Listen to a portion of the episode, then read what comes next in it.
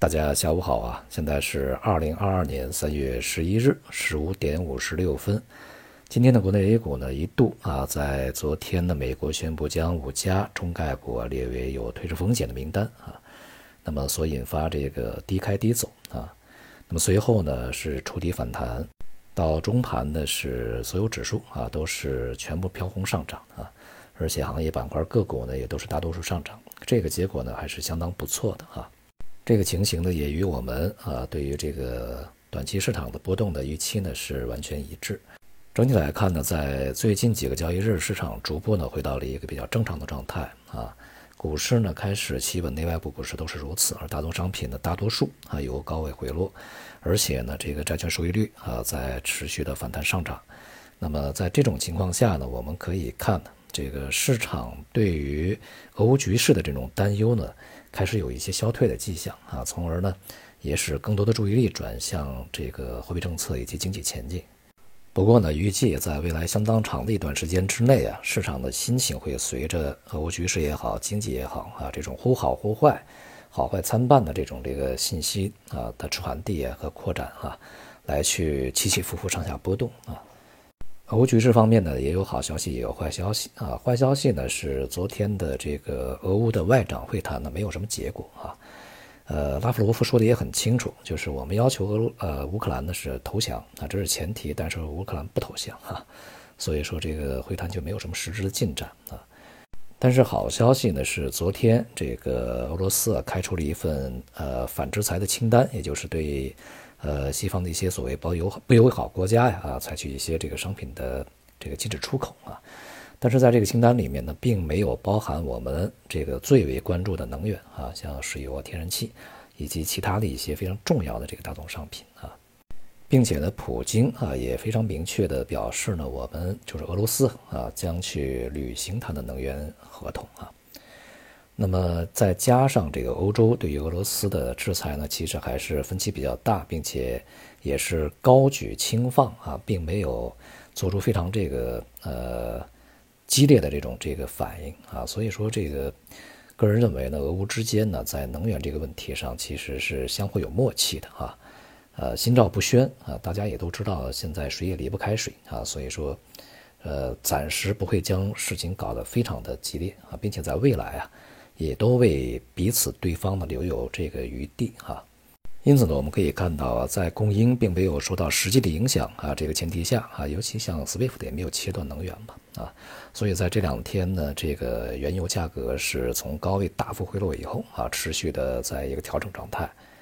而其他一些大宗商品，比如说像有色啊，也是从高位呢大幅回落，呃，镍呢这个波动是非常具有戏剧性的啊，当然这里面呢是。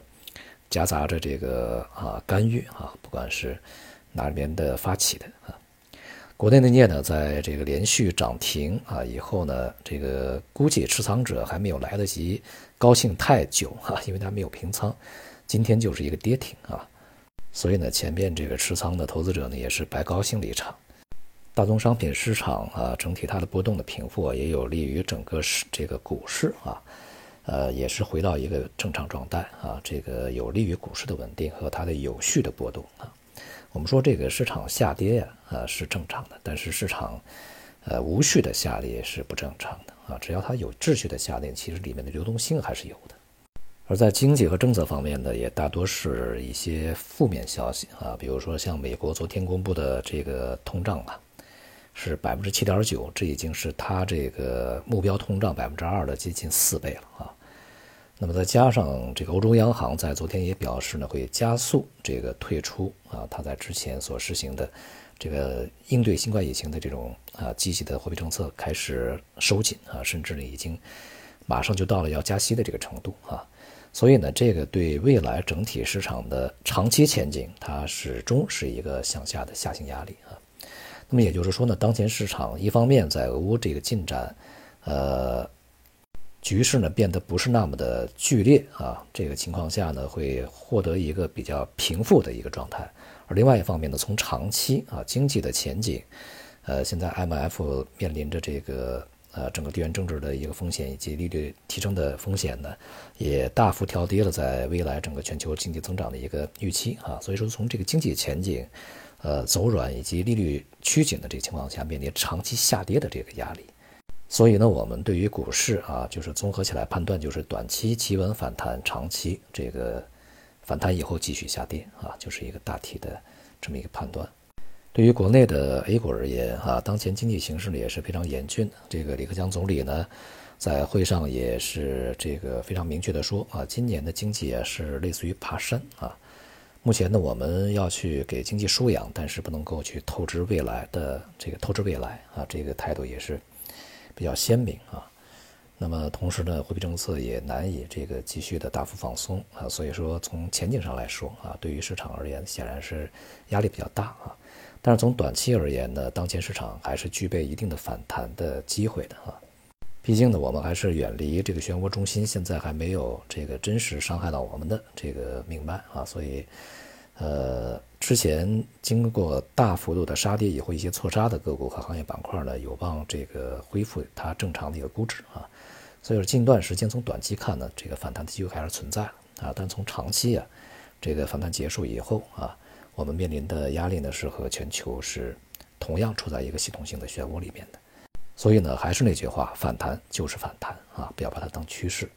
而在其他市场呢，无论是这个大宗商品还是贵金属啊。呃，它的逻辑呢，又会重新回到一个真实的供需啊，这个关系和真实的这个利率影响啊，这个因素驱动里面去啊，之前的一些避险的恐慌的交易呢，会慢慢的得到缓解啊。也就是说呢，之前我们所去梳理的啊市场逻辑呢，在当前仍然是适用的，从长期的而言啊，也是仍然适用的。就市场的投资来看呢，我们。还是要坚持一个短期的、灵活的啊，这个阶段性的这种交易性的这种策略，而不是一个长期的、系统的大规模的配置性的策略。在今年啊，市场呢可能这个整体机会还是非常的小的。好，今天就到这里，谢谢大家。